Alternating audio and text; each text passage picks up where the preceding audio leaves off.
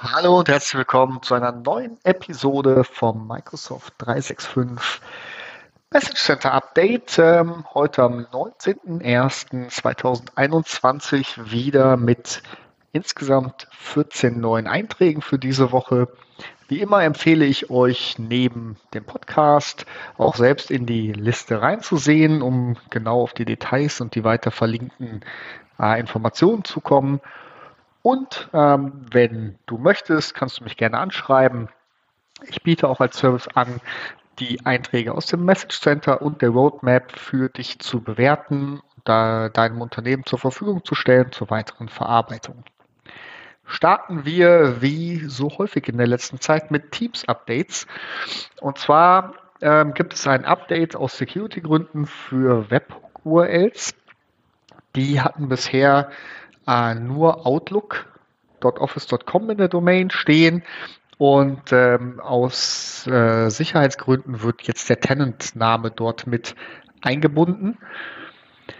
Das Update äh, müsst ihr ähm, äh, oder äh, für neue Webhooks wird es automatisch gemacht äh, und für existierende Webhooks äh, hat da Microsoft in Teams ein Update, eine Update-Funktionalität äh, eingebaut. Es steht bisher noch ähm, achso, doch. Äh, für drei Monate wird es auch noch weiter funktionieren. Das heißt, ihr habt drei Monate Zeit, diese Updates äh, jetzt durchzuführen und eure Nutzer darauf hinzuweisen, dass Sie dort bitte in die Konfiguration des Webhooks beim Connector klicken und dort steht dann auch in Rot, dass äh, Attention required ist, also es muss was getan werden. Der Update URL-Button, den einmal drücken und äh, speichern und damit ist dieses Update dann erledigt. Dann wird Microsoft äh, das History-Menü in Teams einfügen und zwar im Februar ähm, ist das geplant, so dass man nicht nur einen äh, Schritt zurückgehen kann in Teams, sondern wenn man über den Zurück-Pfeil äh, drüber hovert, also etwas stehen lässt, sieht man wie im äh, Browser auch eine Liste der letzten ähm, ja, Tabs und Schritte, wo man war in Teams und kann dann direkt dort hinspringen. Ich denke, das ist ein super Feature, um äh, schneller in Teams navigieren zu können und empfehle dir da die äh, deine Nutzer darauf hinzuweisen, dass es dieses Update gibt. Eine Erinnerung äh, von Microsoft, ähm, die ich gerne äh, ja auch aufnehme, weil es für mich, denke ich, wichtig ist.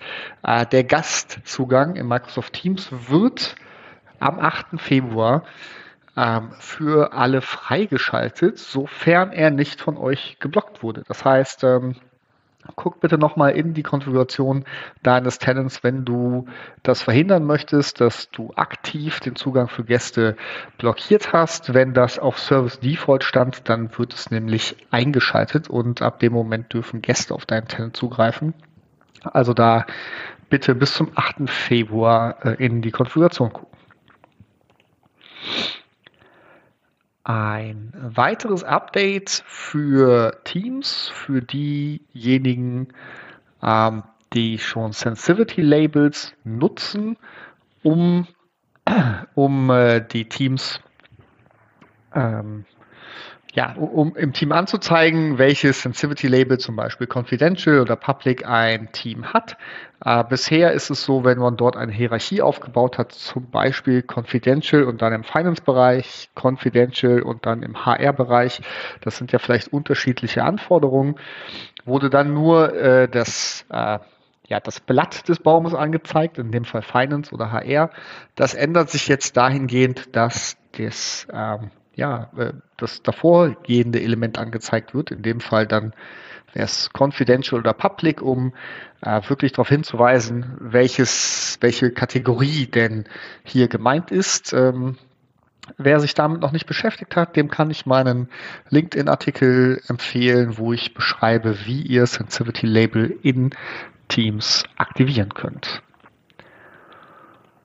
Ja, dann haben wir noch ein ähm, Teams-Feature aus dem Bereich ja, Teams und Planner. Und zwar äh, wird es jetzt möglich sein, insbesondere für Frontline äh, ähm, eine Liste von Aufgaben zu definieren und diese dann verschiedenen Teams oder verschiedenen Lokationen zur Verfügung zu stellen. Äh, das wird jetzt im Januar zur Verfügung stehen und äh, das Beispiel hier ist ähm, gewählt, dass wenn man zum Beispiel in einer, für eine Region zuständig ist, in der es mehrere Shops gibt äh, und jetzt nach der Covid, nach dem Lockdown alle Shops wieder öffnen, haben ja vielleicht die Shops alle die gleichen Aufgaben zu tun. Neue Preise, neue Ware ein, ähm, einsortieren, ähnliches.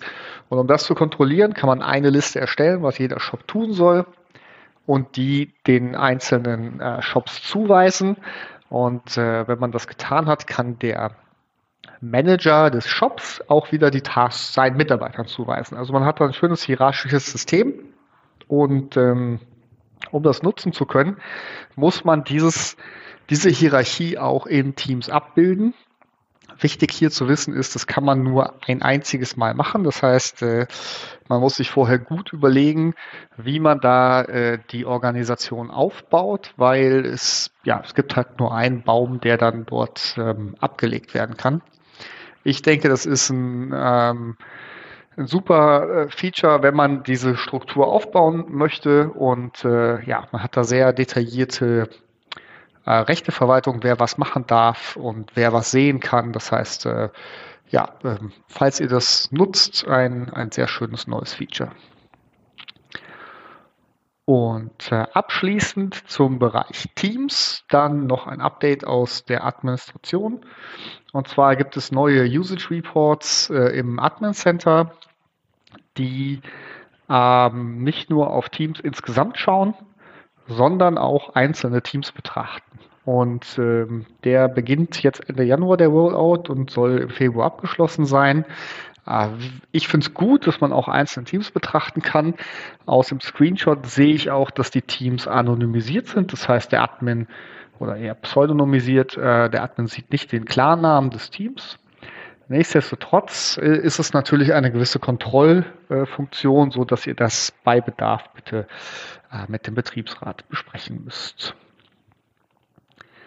Kommen wir zu ein paar SharePoint-Updates. Im Wesentlichen geht es hier um Listen. Ähm, da wird zum einen die Funktionalität ähm, der, ja, wie, wie kann ich mit Column oder mit, mit also Spaltennamen umgehen, was kann ich damit machen, wie kann ich meine Liste dort bearbeiten. Äh, das war bisher nur in der List View äh, zugänglich, das ist jetzt auch im Grid View zur Verfügung. Das heißt, wenn man also gerade die Grid View nutzt, um am Anfang viel Daten einzutragen, da kann man jetzt auch die Spalten so verwenden, wie es in der List View ist und muss dort nicht hin und her springen. Das wird jetzt losgehen für das Target Release und bis Ende März auch im Standard-Release zur Verfügung stehen. Äh, Entschuldigung für den Frosch. Ähm, und dann auch für die Listen gibt es ein Update, dass äh, es den Support für Tausender-Trenner gibt. Das heißt, wenn ihr größere Zahlen habt, dann habt ihr das Komma und den Punkt, um die Zahlen besser darzustellen. Ähm, Genau, auch das wird jetzt im, von Februar bis März ähm, ausgerollt und euch dann zur Verfügung stehen. Ein, das nächste Feature kommt aus dem Bereich Outlook Web, also äh, der Web-Client. Hier wird es möglich sein, demnächst ähm, ja, sich an E-Mail-Nachrichten erinnern zu lassen, die man noch nicht bearbeitet hat. Das soll Mitte Februar im Target Release starten und äh, im, von März bis Juli dann ausgerollt werden. Wenn ihr das nicht möchtet, weil dann ja auch der Inhalt eurer Mails ähm, bewertet wird, äh, dann gibt es ein, ähm, äh, ein Setting, Set Organization Config und dort kann man das enablen oder disablen. Das heißt, sprecht bitte mit äh, den ja, Stellen, die ihr benötigt, um zu verifizieren, dass es ein- oder ausgeschaltet werden soll. Es ist erstmal an. Das heißt, ähm, wenn ihr es nicht möchtet, müsst ihr bitte reagieren. Und dann haben wir noch ein paar kleinere Änderungen in der Microsoft äh, Suite für die Admins im Wesentlichen. Zum einen ändern sich die äh, Subject Subjects der Mails aus dem Message Center. Ähm, da wird jetzt klarer kommuniziert, um welche Updates es sich handelt. Solltest du daraufhin Prozesse aufgebaut haben, müsstest du das äh, dir nochmal angucken.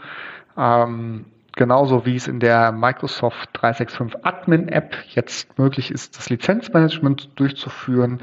Äh, die App kann ich nur empfehlen, insbesondere um hier das Message Center zu äh, kontrollieren und die Nachrichten zu lesen, auch wenn man mal unterwegs ist.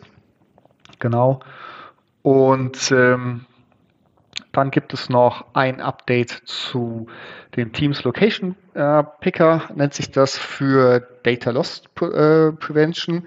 Hier könnt ihr jetzt eure Policy scopen und zwar auf eine Security Gruppe oder Distribution Group. Das heißt, ihr könnt sagen, alle Mitglieder dieser Gruppe, für die gilt die Richtlinie und äh, für andere nicht. Ähm, und so noch detaillierter ähm, einstellen, wer was in Teams darf und wer vor allen Dingen welche Daten ähm, ja, wie benutzen darf. Das geht los im Februar und wird bis März dann ausgerollt. Ja, der letzte Punkt, den ich heute kommunizieren möchte, ist ähm, ja, Communication Compliance. Äh, wenn ihr das eingeschaltet habt im Compliance Center, dann werden euch ähm, ja, potenziell äh, Kommunikationen angezeigt, die nicht compliant sind und dann könnt ihr darauf reagieren. Hier gibt es jetzt auch noch eine Übersetzungsfunktionalität, wenn ja, kommuniziert wurde in einer Sprache, die derjenige, der das untersuchen soll, nicht versteht. Äh, das heißt, zum Beispiel in Deutsch kommuniziert, aber euer Admin ist Engländer, dann könnte es ja sein, dass er gar nicht versteht, worum es da geht. Das kann er sich dann übersetzen lassen. Ähm, ja, wie ihr das verwendet, da findet ihr dann weitergehende Links. Das Ganze wird auch im Februar, März umgesetzt. Jetzt habe ich schon wieder die zehn Minuten gerissen. Ich hoffe, ihr hattet trotzdem euren Spaß und habt bis zum Ende durchgehalten. Ich wünsche euch eine gute Woche. Wir hören uns nächsten Dienstag mit den neuesten Updates. Und wie gesagt, wenn ihr mehr Informationen rund um das Thema Message Center Updates und ähm, ja, Roadmap Updates möchtet, dann meldet euch bei mir und äh, ja, bis dahin eine schöne Woche.